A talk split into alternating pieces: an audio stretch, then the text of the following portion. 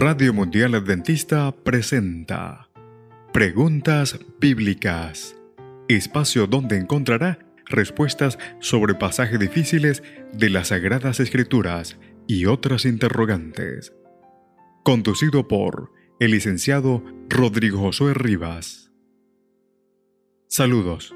Esperamos que el programa de hoy pueda ser de gran ayuda a su crecimiento intelectual y espiritual. Comencemos. ¿Qué significa ser partícipes de la naturaleza divina? Nuestro programa de hoy, partícipes de la naturaleza divina.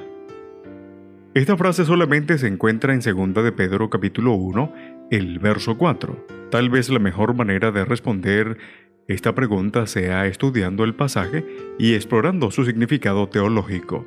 El texto dice, su divino poder al darnos el conocimiento de aquel que nos llamó por su propia gloria y potencia, nos ha concedido todas las cosas que necesitamos para vivir como Dios manda.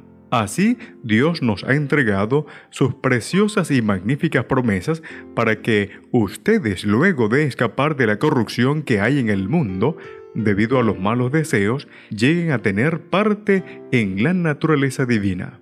Segunda de Pedro, capítulo 1, el verso 3 y 4.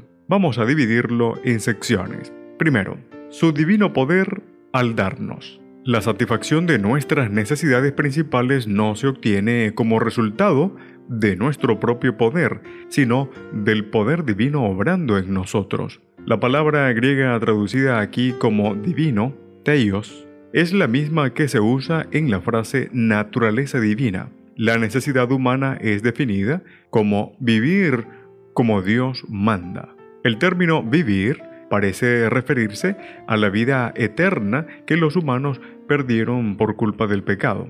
Como Dios manda, significa la semejanza a Dios que tienen los creyentes que viven a diario una vida santa.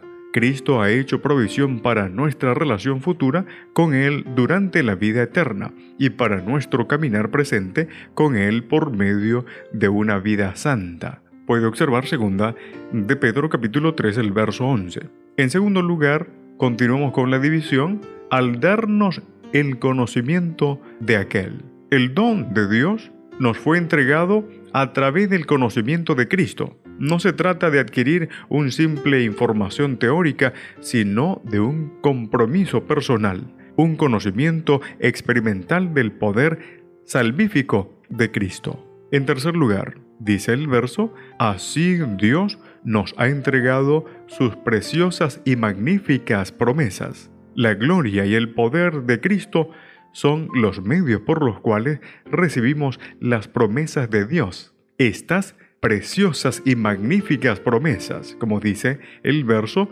son invaluables, pues se fundamentan en el precioso sacrificio de Cristo, como lo dice primero de Pedro, capítulo 1, el verso 18 y el verso 19. No solo incluyen las cosas que necesitamos para la santidad, sino todo lo demás. En cuarto lugar, continúa el versículo diciendo, para que ustedes lleguen a tener parte en la naturaleza divina. Cuando nos apropiamos de estas promesas por medio de la fe, nos hacemos partícipes de la naturaleza divina ellas vienen acompañadas de este privilegio. El texto no dice que nos convertimos en dioses, sino que participamos en algo que no es nuestro por naturaleza o derecho. Describe el privilegio que se nos ha dado a través de la obra salvífica de Cristo, el privilegio de estar en unión con Dios